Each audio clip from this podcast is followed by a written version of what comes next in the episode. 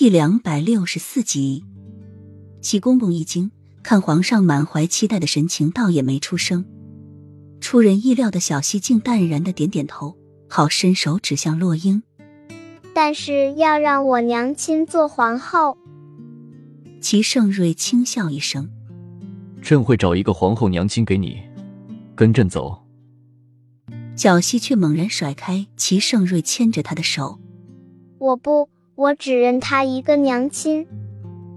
小溪严重的倔强让齐盛瑞再次看到了昔日的雨涵。所有的人都会以为齐盛瑞会把小溪强硬的带走，但是谁也没有想到齐盛瑞接下来的话让所有的人都大吃一惊。好，那朕就让你娘亲一直陪在你身边，可好？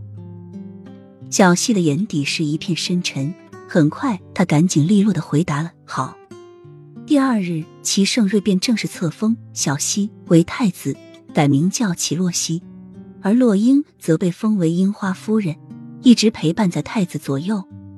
大臣们都是一脸愕然，皇上何时有了子嗣？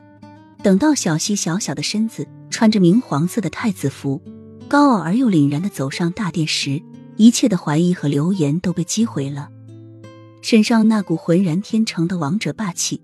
那举手投足间流露出来的尊贵气质，还有那张和皇上一模一样缩小版的面容，都让朝中的所有人吃惊。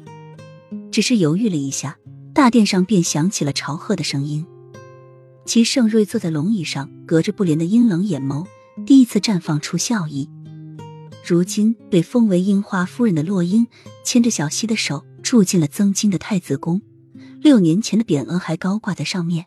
不由自主的，落英就朝飞宫的方向走去，但是哪里却是大门紧锁，门口站着侍卫把守着，这里成为了禁地。娘亲，怎么了？小溪疑惑的问，深沉幽深的眸子绞着落英疼痛的眼眸，小手紧紧的握起。没事，我们去东宫吧。落英回过神来，六年了，他的飞宫还没有变，但是却是如深潭一般的死寂。不知道六年前曾经在妃宫一起吃年夜饭守岁的那些人都到了哪里去？是否还活着？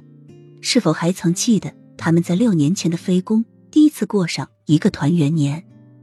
身为正宫之主的皇后幼梅早已坐在东宫等候，看到两个相互牵着手的人进来，手中的白玉杯一下子碎成了碎片，容貌没有多少改变的面容上透露着老成和狠厉。